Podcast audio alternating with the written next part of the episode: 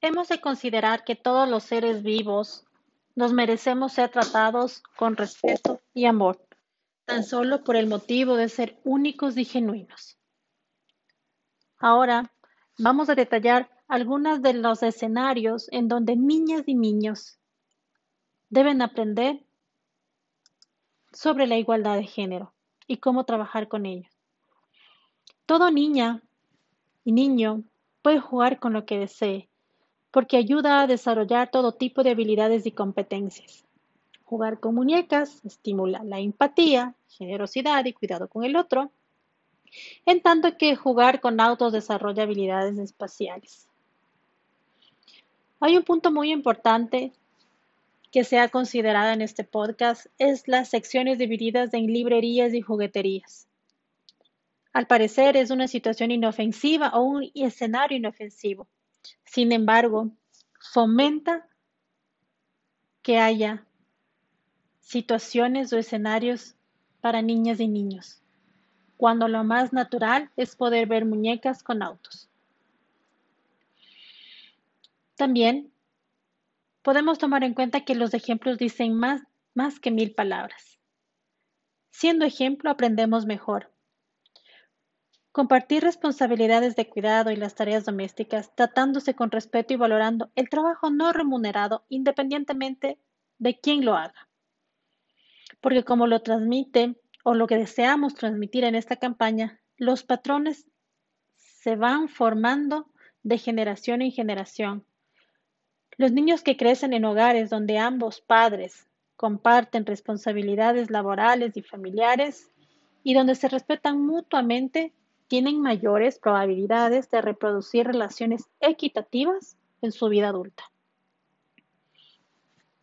Asegurando que tanto niñas como niños aprendan y gradualmente tomen responsabilidades relacionadas con el cuidado, el orden, la limpieza, así como tomar decisiones, liderar iniciativas, expresar sus opiniones, y resolver problemas apropiados para su edad.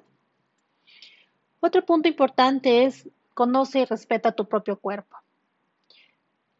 No hay nada más, más emocionante que explorar el cuerpo de forma natural, porque es la forma perfecta de estimular el autocuidado y la autoconfianza, oponiéndose a cualquier burla, comentario peyorativo o que refuerce roles de estereotipados de género, desde preguntarle a un niño cuántas novias tiene hasta reírse de él porque tiene miedo, o criticar a una niña porque se muestra dominante, vocifera sus opiniones enérgicamente, o tan solo porque no se preocupe de su apariencia. Otro punto importante es conversación sobre racismo.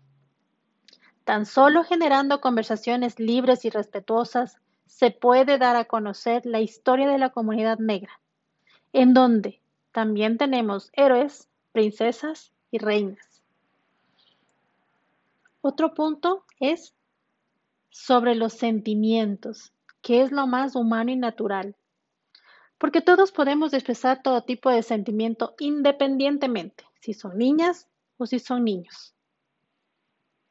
Vive un mundo diverso, porque es importante fomentar que existen distintos autores y protagonistas en películas, en libros, en televisiones, en distintos hogares, en distintas familias, en aulas, entre otros.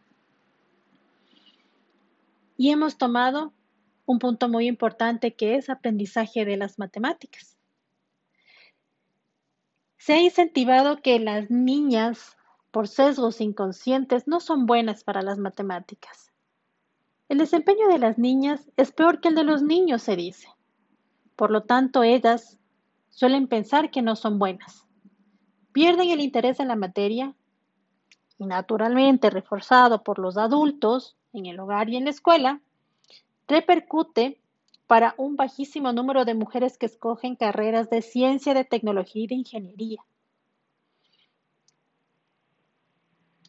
Otro punto importante es brindar oportunidades para que las niñas tomen riesgo y realicen actividades físicas como trepar, reptar, arrastrarse, hacer equilibrio, para salir de la zona de confort, lo que contribuye al desarrollar las destrezas físicas como la autoconfianza y la autoeficiencia, para enfrentar desafíos y situaciones nuevas, sobre proteger a las niñas e insistir que tengan cuidado en lugar de incentivarlas a que superen su temor y desarrollen su coraje, más bien las hacemos frágiles y temerosas, manteniéndoles en su zona de comunidad y sobre todo evitamos que sean las protagonistas de su vida.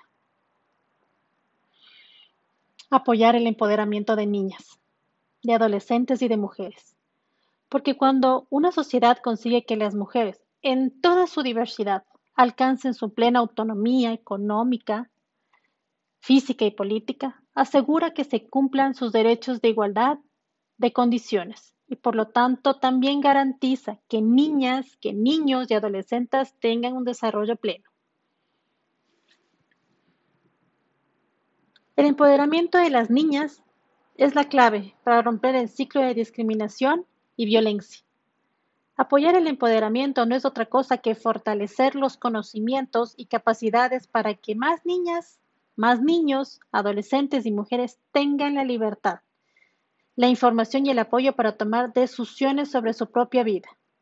Sobre todo, porque la desigualdad de género permea todos los niveles, se hace presente en las relaciones personales, familiares y sociales, pero también en las instituciones y en las políticas públicas, y afecta no solo a mujeres y a las niñas, sino también a los hombres y a los niños.